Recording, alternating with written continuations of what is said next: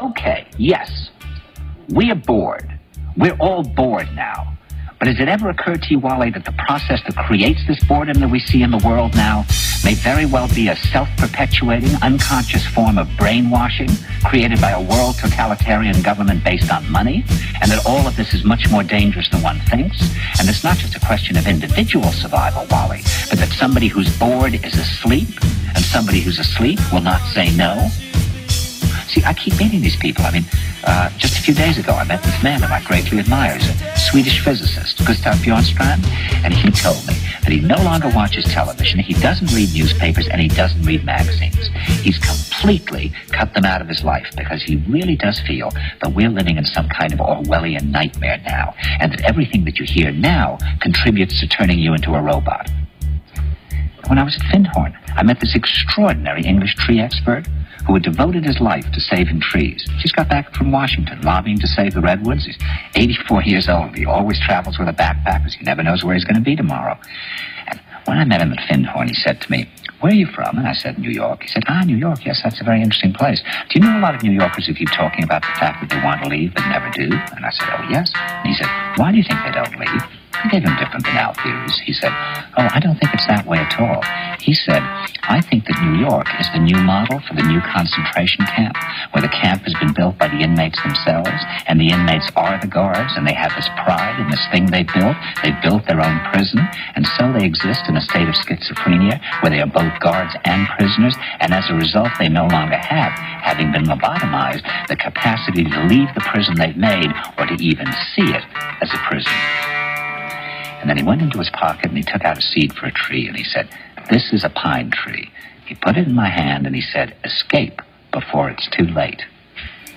See, actually, for two or three years now, Chiquita and I have had this very unpleasant feeling that we really should get out. And we really should feel like Jews in Germany in the late 30s. Get out of here. Of course, the problem is where to go, because it seems quite obvious that the whole world is going in the same direction.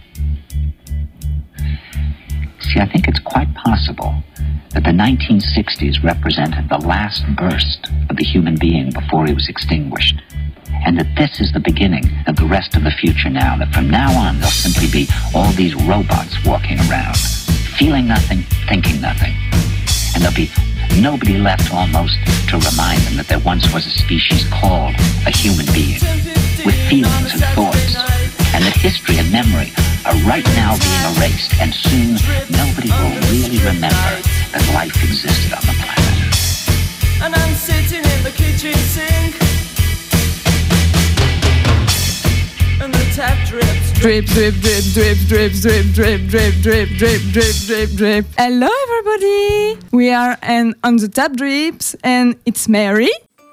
I wish you a Merry Christmas, and may you have eaten and drank well. um, for this uh, penultimate, bref, cet, cet avant-dernier, uh, this uh, avant-dernier show of the year, taking you along to interview the vulva assassin, the vulva assassin, and uh, listen to the playlist of Seifi, the DJ who appeared on the show last week. I interviewed the um, vulva assassin at the festival Les Monstrueuses in Poitiers at the end of November. So, let's go! Je suis donc aujourd'hui avec euh, les vulves assassines. Euh, pour commencer, est-ce que vous pouvez vous présenter, s'il vous plaît? Bonjour euh, Radio Pulsar, MC Vieillard, DJ Conant et Samitié qui n'est pas là. Merci beaucoup. Est-ce que vous pouvez nous parler des vulves assassines? Qui êtes-vous? Quel est votre style, votre parcours? Les Vulves Assassines, c'est un groupe d'électropunk.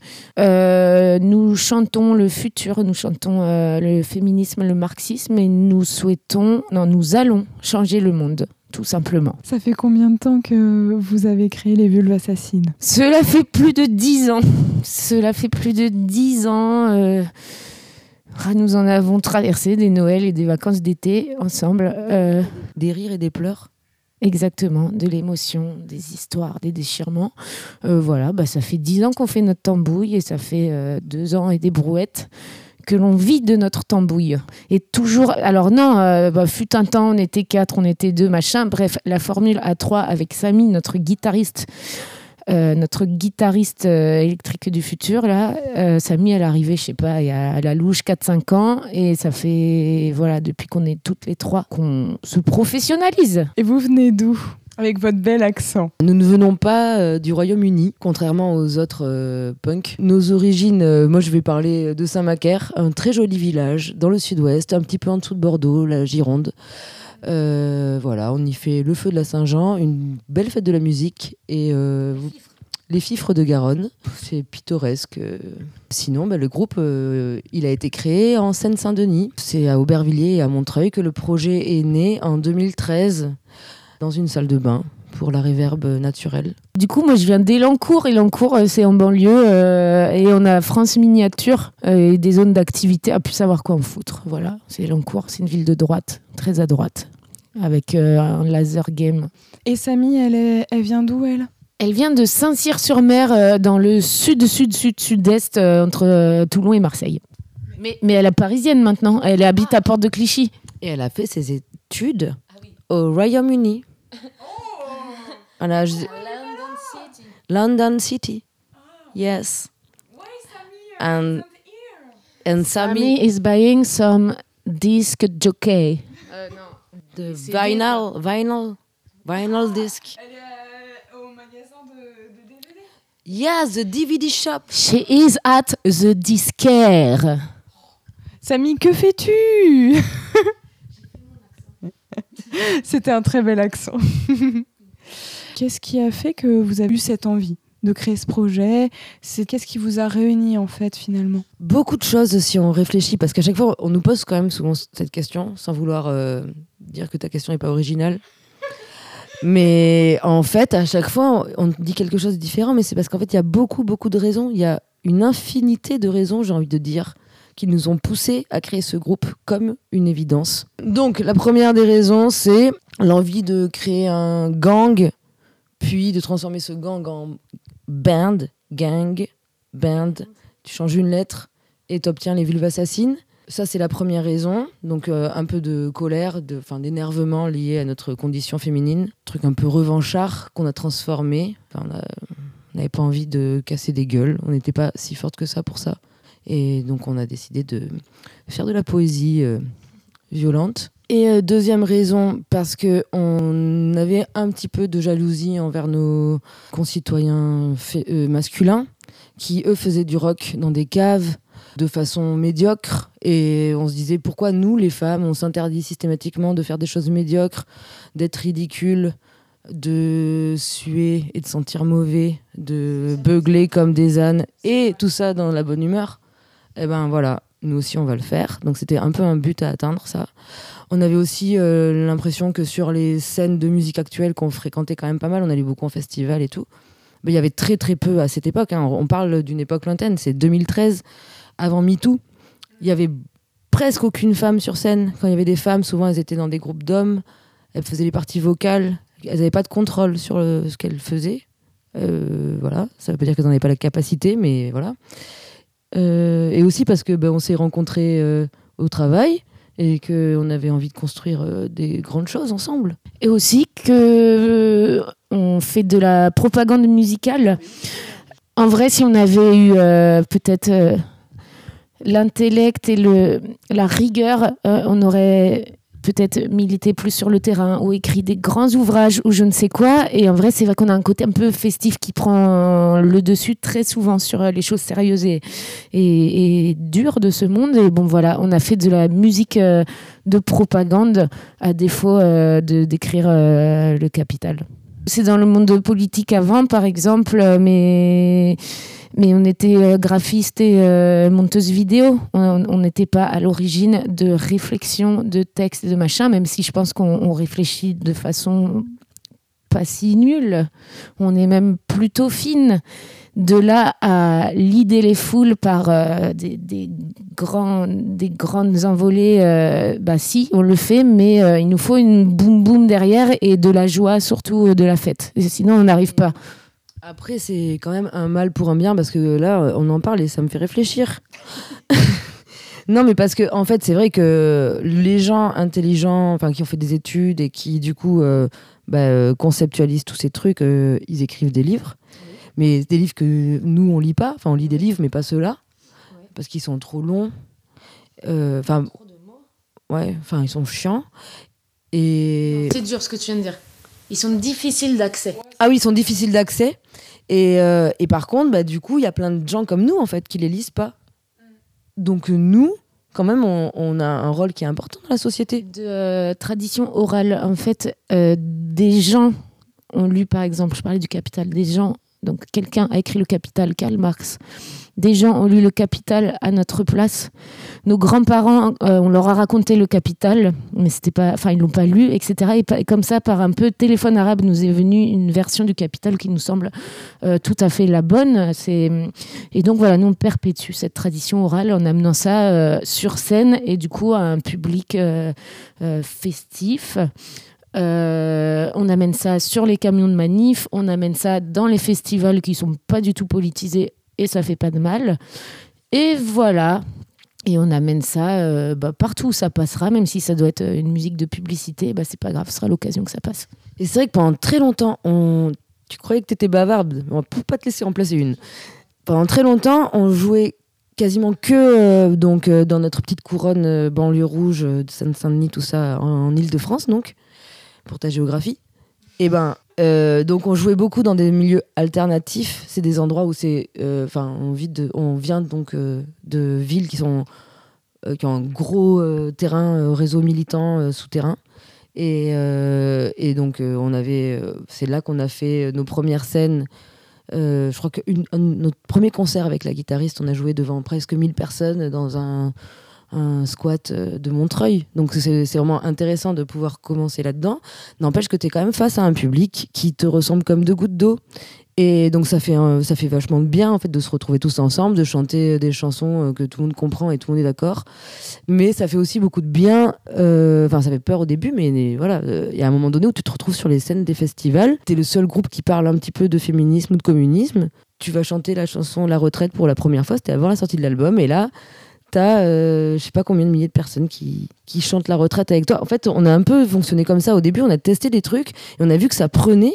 Et en fait, les gens, même si c'est le temps d'un concert, ils, ils portent la- l'autocollant CGT, la casquette et, et le chasuble et ils sont hyper heureux. Et peut-être qu'il y en a quelques-uns bah, qui vont le ramener à la maison et qui vont faire quelque chose. Mais voilà, il y a quand même ce truc où euh, le temps d'un concert, on, on, a une, on a une manif devant nous. Parfois, ça prend quoi. Et c'est bien souvent des gens, en tout cas dans les, sur les scènes de musique actuelle ou, ou dans les festivals, qui, euh, qui sont pas du tout venus pour ça quoi. Ça fait un bien fou d'entendre des meufs euh, bien gueuler, bien s'énerver effectivement, et comme vous dites, euh, bah aussi pouvoir prendre la place euh, comme les hommes. C'était euh, du coup, euh, ça c'est quelque chose qui vous fait du bien euh, ces dernières années? Qui nous fait du bien Euh, Oui, bah oui, oui, oui. euh, bah déjà, ça fait du bien de, de, de quitter ton travail euh, euh, alimentaire qui n'était pas désagréable nous concernant, mais c'est toujours plus sympa quand ton travail, c'est ton groupe de musique avec euh, tes, copines. Après, ça fait du bien d'avoir... euh, enfin, en tout cas, pour nous qui avons ces convictions-là, de pas chanter... euh, juste de la pop qui parle de rien, comme c'est un peu la mode en France en ce moment assez souvent quand même. On est dans un vide intersidéral de, raconter des trucs. Enfin, il y a un moment, on avait quand même une culture de tout un tas d'artistes. Non, mais tout un tas d'artistes qui revendiqué qui revendiquaient des, des, des opinions politiques, que ce soit dans les champs de la musique, que ce soit dans les arts euh, plastiques ou je sais pas quoi. Enfin, maintenant, c'est un peu passé de mode euh, d'émettre euh, un avis. Et tu, bah ouais, de ouf. Sur, enfin, dans la, Sur quoi en fait Si, tu vois, sur les questions féministes et tout, euh, tous les trucs qui sont un peu compatibles avec la société capitaliste et de consommation. Euh, oui, c'est toléré, c'est même bien vu, c'est bankable. C'est pour ça qu'on est là d'ailleurs, c'est parce que oui, le féminisme c'est bankable. Sauf que ce qu'ils n'ont pas compris, c'est qu'on était aussi communistes. Et ça, c'est moins bankable, je pense. C'est du pinkwashing, euh, euh, mais après, voilà, euh, c'est- ce pinkwashing permet à plein de groupes, et pas que le nôtre, euh, d'investir les lieux. Et déjà, pinkwashing ou pas pinkwashing, il y a- il y, a plein de, de programmateurs qui le font en ayant la conviction aussi qu'il faut que ça change. 95.9. Pulsar. And before we continue talking about pink washing and the place of women in the French music scene, let's listen to George K. Garçon manqué, fille manquante, recommended by Seifi. Tu m'as dit garçon manqué? J'ai entendu fille manquante. Une fille et garçon raté, un garçon et fille absente. Je pensais que c'était plié à la naissance, mais ils sont revenus à la charge au début de mon enfance. Courir, taper, grimper, ramper, casser, salir, ces garçons. Mon père le savait pas, il m'a élevé à sa façon. Il voulait juste un enfant confiant, sûr de lui. Il m'a fait faire du vélo sans petit trou et courir sous la pluie. Je le sentais fier quand je rentrais, les cheveux pleins de boue, avec des cratères rougis à la place des genoux. C'est qu'il voulait pas que je m'amuse moins, par peur de trouer mes collants et qu'une peur se surmonte moins bien quand on n'est plus enfant. Après, c'est vrai qu'au terrain vague, je jouais avec des garçons et des papas, mais je voyais surtout des mômes qui voulaient bien jouer avec moi. Alors au sport en primaire, on me mettait avec les garçons. Mais le plus faible des garçons n'allait pas chez les filles, parce que dans mon sens, ce mercato était une distinction, mais que dans l'autre, c'était traité le garçon de fragile. C'est là que ça a commencé. Les regards et les surnoms. Garçon manqué, je l'ai intégré sans trop me poser de questions, puis l'adolescence m'a appelé frère. Camionneuse ou bien queen, on demandait à ma mère pourquoi j'avais pas de copine. Tu m'as dit garçon manqué j'ai entendu fille manquante, une fille et garçon raté, un garçon et fille absente. J'ai mis du temps à comprendre pourquoi il fallait trancher, comment le monde se répartissait en une dualité sans interstice, fille, garçon, identité codifiée, fringues, fournitures scolaires séparées au supermarché. Aujourd'hui, j'y suis enfin. La silhouette féminine que m'avait prédit la pédiatre et promis les magazines fille manquant à l'appel a fini par pointer, alors pourquoi dans tout ce que je fais on continue à arbitrer? Je parle fort, avec une voix grave, une voix forte, c'est garçon. Sauf quand ce que je dis, c'est pas trop con, alors là c'est bon, je suis une fille forte en affirmation, une future femme qui devra juste adoucir son ton. J'embrasse un garçon, c'est fille. J'embrasse une fille, c'est garçon. Parce qu'une fille qui aime fille, c'est une contrefaçon, c'est une fille qui fuit par dépit, par phobie des garçons. Trop laide ou trop conne pour attirer les bons. Fille ne te fait pas l'amour, fille on l'apprend. La nuance est faible, mais quand on est fille, on l'apprend. Fille veut pas qu'on la prenne, fille veut qu'on la prenne en compte, fille veut qu'on prenne la peine d'essayer de comprendre. Pourquoi fille est objet passif et pourquoi garçon est celui à qui dans l'intime on confie l'action, celui qui prend par derrière, sur la table ou par surprise. Pourquoi pour du plaisir mutuel garçon prend et fille est prise. Alors quand tu me dis que je suis fille, tu ne fais pas référence à mon inné chromosomique, mais bien à des tendances, traits de caractère, goût, penchant, passion, facilité, sinon tu pourrais pas me dire que je suis fille, mais pas assez.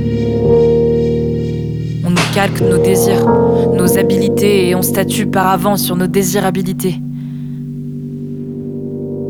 On est fille de fil en aiguille car c'est comme ça qu'on nous tisse, fille ou garçon, des attributs d'un sujet factice.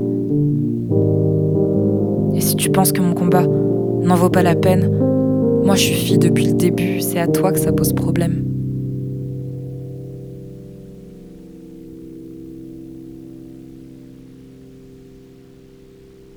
Pulsar. Pulsar. Radio curieuse et citoyenne. C'est pas forcément de la manipulation, de faire du pognon, je sais pas quoi. Il y a quand même beaucoup de gens qui ont envie que ça change sur les questions féministes, euh, de genre, etc.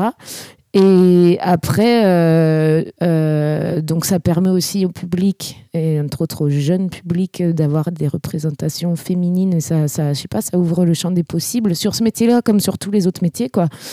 Euh, de, de, de sortir des clivages des métiers dits féminins ou masculins. Enfin bref, voilà, ce genre de machin, ça fait du bien. Et après, ben nous vraiment. Pour nous, euh, le féminisme, sans poser les questions de lutte des classes, il manque quand même euh, une grosse partie du problème. Tout comme parler d'écologie, sans parler de lutte des classes et de capitalisme, pour nous, ça ça colle pas. Et donc voilà, nous, on, on incruste ça euh, en plus.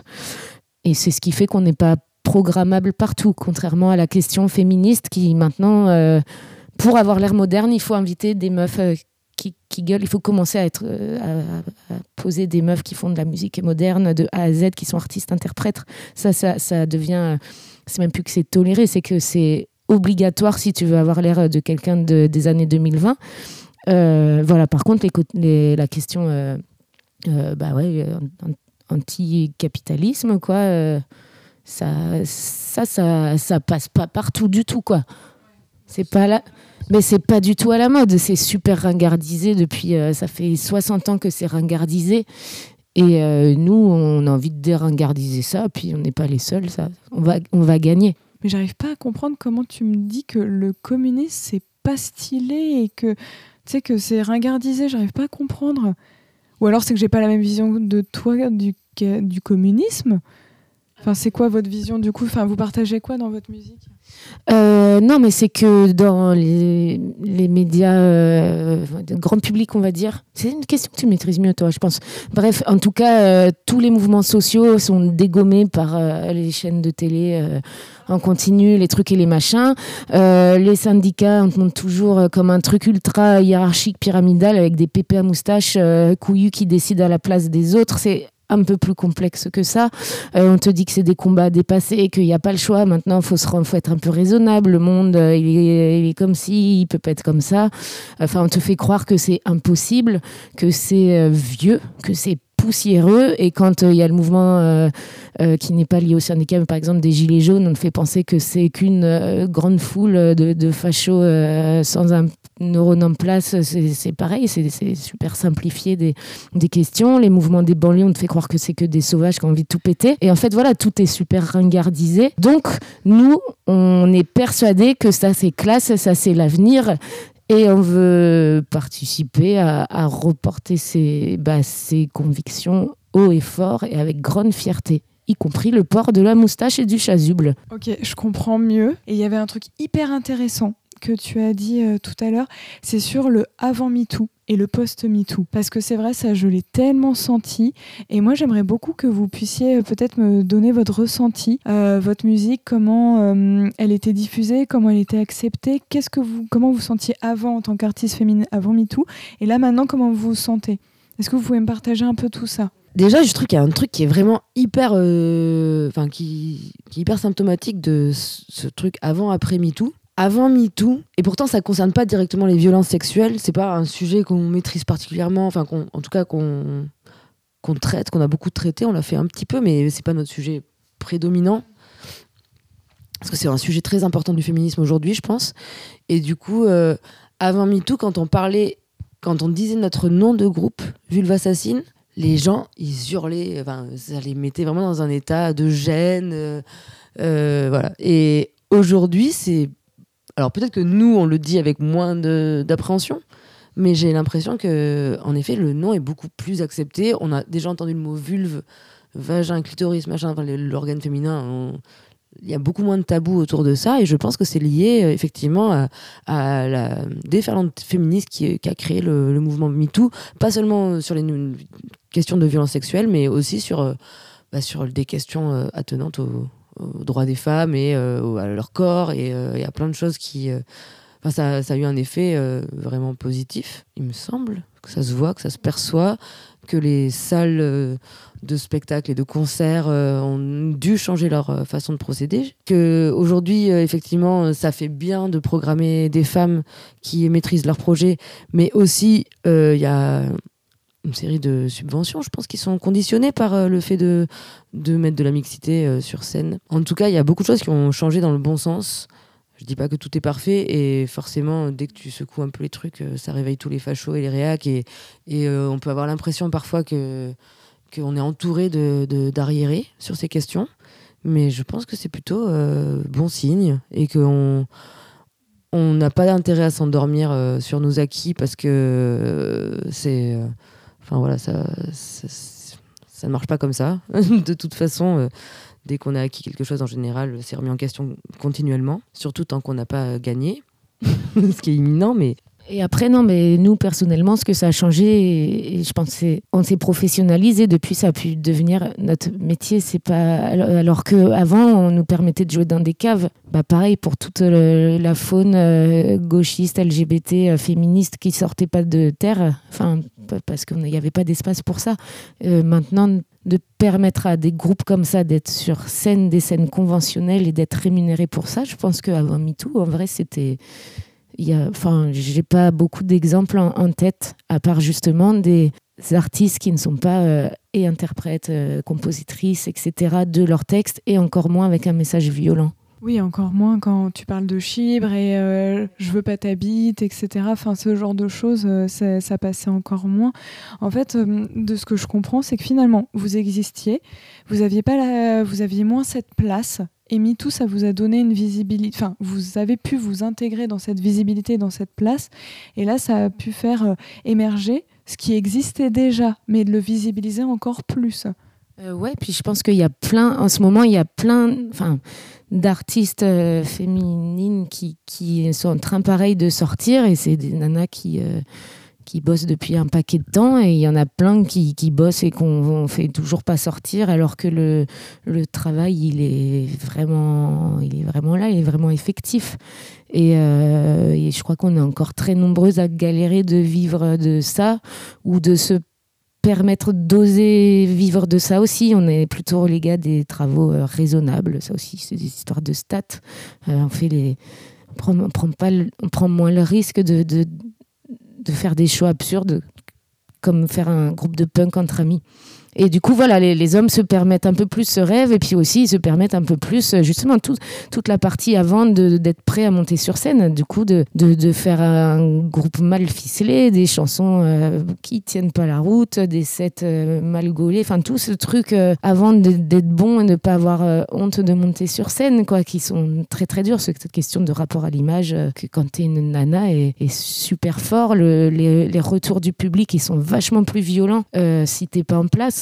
Alors qu'un groupe de gars qui s'amusent entre copains, ça fait marrer tout le monde. Et puis au pire, c'est pas très bon et c'est pas grave. Les gens sortent et vont boire une bière, mais personne leur tombe dessus après, après leur set pour leur dire Mais qu'est-ce que tu fous sur scène? Tais-toi. Et ça, il y a vachement ça. euh, Quand t'es nana, cette, cette impossibilité d'être vraiment nul. Mais maintenant, là, je pense qu'il y a plein de gens aussi qui ont appris à, à se taire, à, enfin, ce, truc, il y a beaucoup d'hommes qui ont appris à, fermer leur, leur, claque-merde, à réfléchir avant de parler, c'est vachement bien. Ça aussi, c'est un, un effet positif euh, en quelques dizaines d'années. Alors des fois, ça demande un, effort, un travail, et c'est pas toujours acquis, mais on vient à un truc quand même.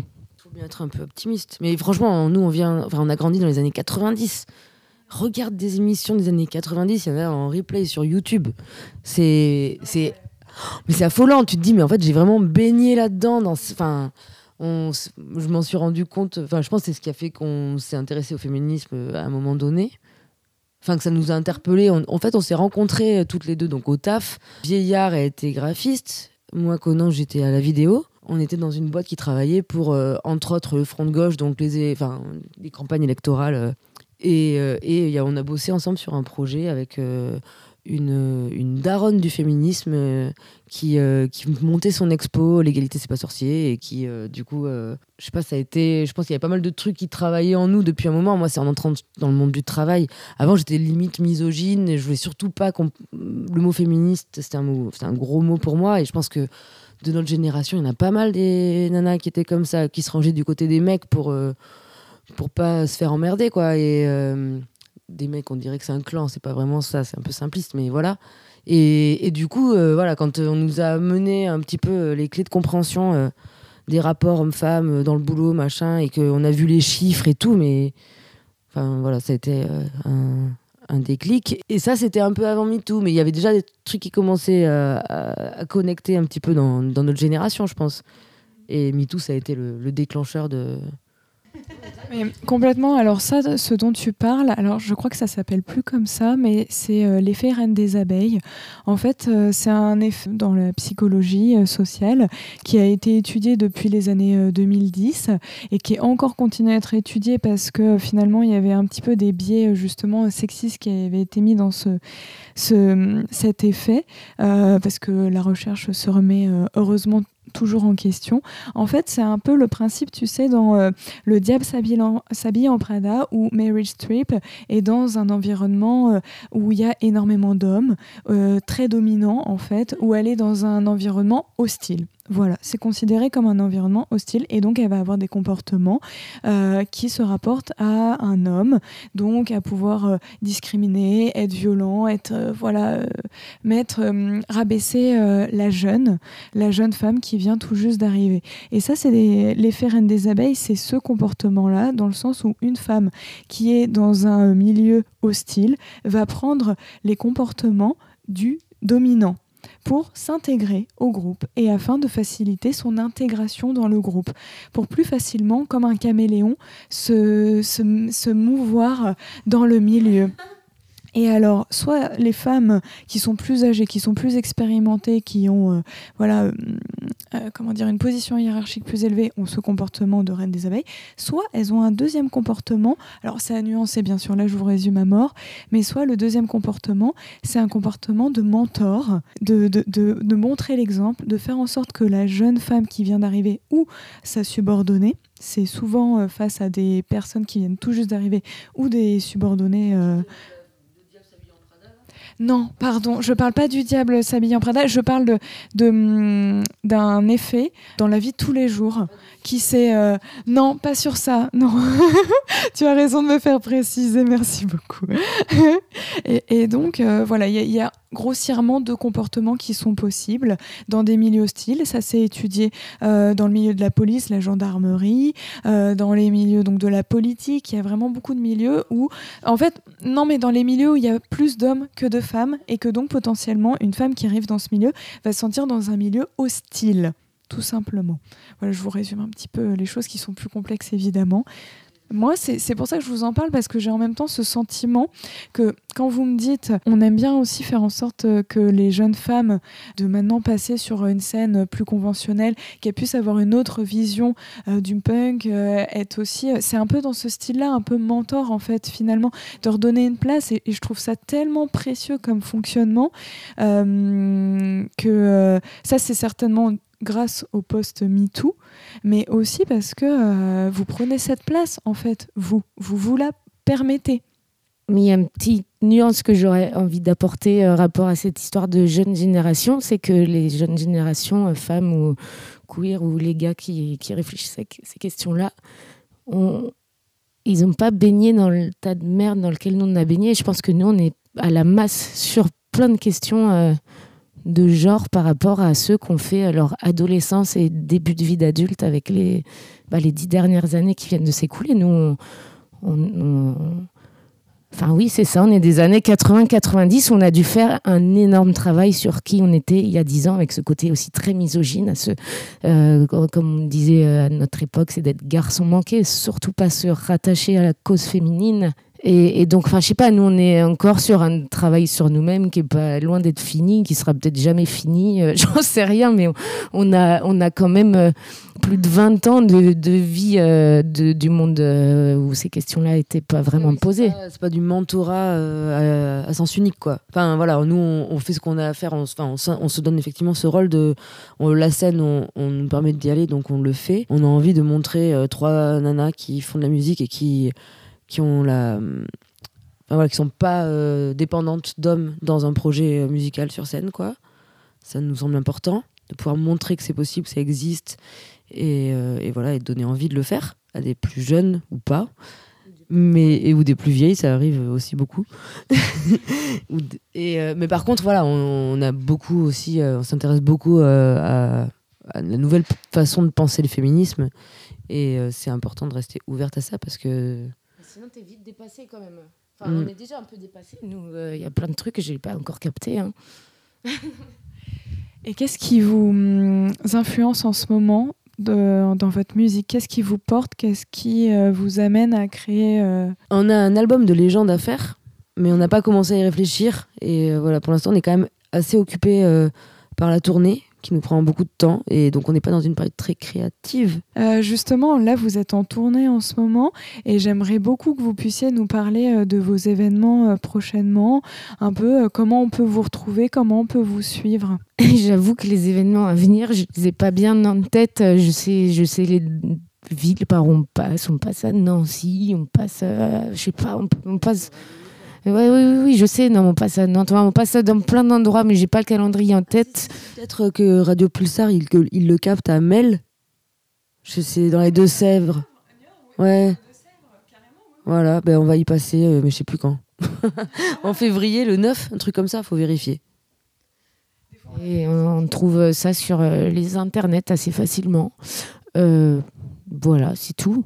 Vous êtes sur les réseaux sociaux, j'imagine. Euh, bah, depuis peu, on est à nouveau sur les réseaux sociaux. On s'était fait pirater notre compte, alors on a disparu pendant plusieurs euh, semaines. Ça fait longtemps qu'on a disparu, nous sommes revenus, mais ça se voit pas encore. Euh, on va penser à poster des trucs. On n'est pas moderne. Est-ce que vos réseaux sociaux, c'est bien les vulves assassines? Donc Facebook et Instagram, tout simplement, si on a envie de voir là où vous allez passer. Et vous avez aussi un site internet très intéressant qui est assez euh, ergonomique, je trouve, et très facile euh, à pouvoir, avec plein d'animations et de petits dessins euh, très rigolos. J'ai bien apprécié, on peut appuyer sur plein de choses. Donc n'hésitez pas à aller sur leur site internet qui est effectivement drôle. Enfin, je sais pas comment l'appeler, mais il est sympa votre site internet. Ouais, il est sympa votre site internet, j'aime beaucoup. Et puis de toute façon, vous pouvez aussi retrouver leurs albums sur Bandcamp. Il y a donc Das Capital, Godzilla 3000, et il y a La Retraite, qui est un EP euh, à part, j'imagine. On a fait un. Donc la retraite, elle est dans Das Capital, euh, la retraite initiale, et on a fait un EP de remix. Euh, voilà. Euh, Mais il est pas sur Bandcamp. En fait, sur Bandcamp, c'est le kit euh, pour télécharger les pistes pour pouvoir faire son propre remix. Voilà, je précise.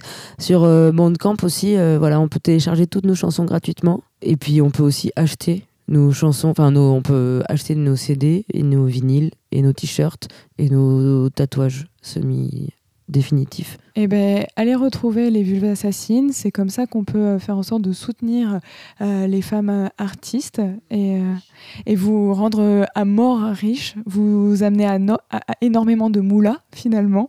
Et puis c'est aussi, comme vous le disiez, quand vous pouvez vivre de ce que vous faites, c'est aussi euh, comme ça que vous pouvez continuer à partager des messages, continuer à militer. Donc euh, soutenir euh, les femmes artistes, c'est hyper important pour, sans s'en rendre compte, militer en fait, faire en sorte de visibiliser des personnes qui des fois ne le sont absolument pas. Et changer le monde par voie de fait. et aussi soutenir le statut d'intermittent qui est en train de prendre un grand coup dans la tronche. Et ça, c'est pour les femmes et les hommes artistes. Ça, c'est vraiment un bordel. Et les techniciens. Voilà, et changer le monde, c'était mieux après. Et changer le monde. Merci encore pour, euh, pour cette interview hyper euh, riche. Et puis voilà, à nouveau, je vous invite énormément à retrouver les vulves assassines. Merci encore. Et puis euh, moi, là, je vais les écouter avec grand plaisir euh, ce soir. This is the Wolves Assassin, which is DJ Conan, MC VAR, and Sam. And this is Radio Pulsar 95.9. And now, let you listen to Safie's playlist with Suzanne SLT, then Violette Fleur Bleue with Imperméable and Seul Tout, Seul Tout. Simplement. Je vous dis see you and uh, next year!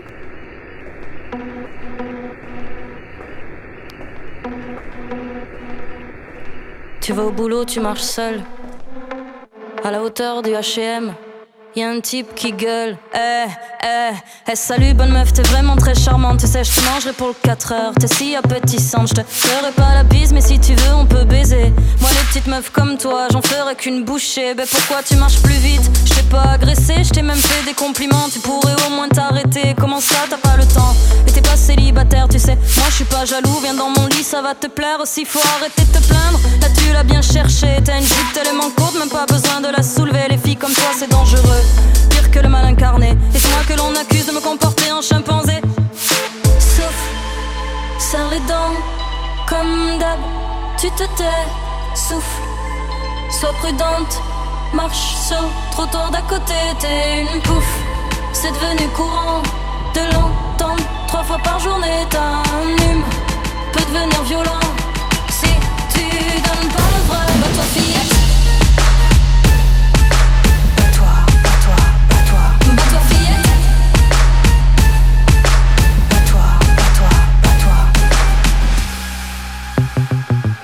Au boulot dans la réserve. Tout le monde est parti manger. Le patron t'appelle dans son bureau. Deux minutes pour discuter. Salut Caro, aujourd'hui t'es ravissante. J'aimerais t'inviter à dîner un soir où ma femme est absente. Ouais, je sais que t'as un mec, mais ça c'est pas gênant. Ton joli décolleté me dit que t'es plutôt partante. On pourrait faire ça ici. Tout le monde est parti, ça fait longtemps qu'on se connaît. Tu vas quand même pas refuser. Façon, si tu dis non, moi j'entendrai un oui. Tu diras que je suis con, je plaiderai ton hystérie. Tu serais pas la première passer sous mon bureau. Les filles comme toi font moins les fiers quand elles veulent garder leur boulot. Alors maintenant tu vas te taire, t'en diras pas un mot. Si tu veux garder ton salaire pour nourrir tes marmots. Souffle, serre les dents, comme d'hab. Tu te tais, souffle, sois prudente. Marche dans le couloir d'à côté, t'es une pouffe. C'est devenu courant de l'entendre trois fois par journée. Un gentil peut devenir méchant. Faut pas croire au Disney.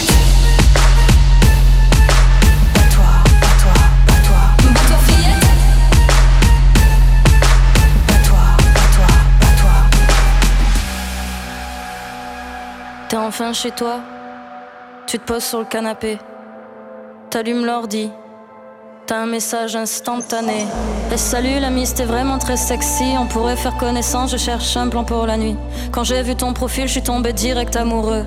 Du coup, je t'envoie une toffe de moi, ma tub et un cœur bleu. Ce que j'ai le plus aimé chez toi, c'est ton regard de chienne qui attendrait de bouffer depuis au moins une semaine. Je suis sûre que t'es du genre à dîner étoilé. Mais moi, je payerai même pas pour des nems à volonté parce que t'en vaut pas la peine. De toute façon, t'es comme les autres. J'ai vu que t'avais lu, mais bien sûr, tu fais la mort parce que tu crois au-dessus. Pour Rihanna quand je serai en bas dans ta rue. On verra ce que tu feras.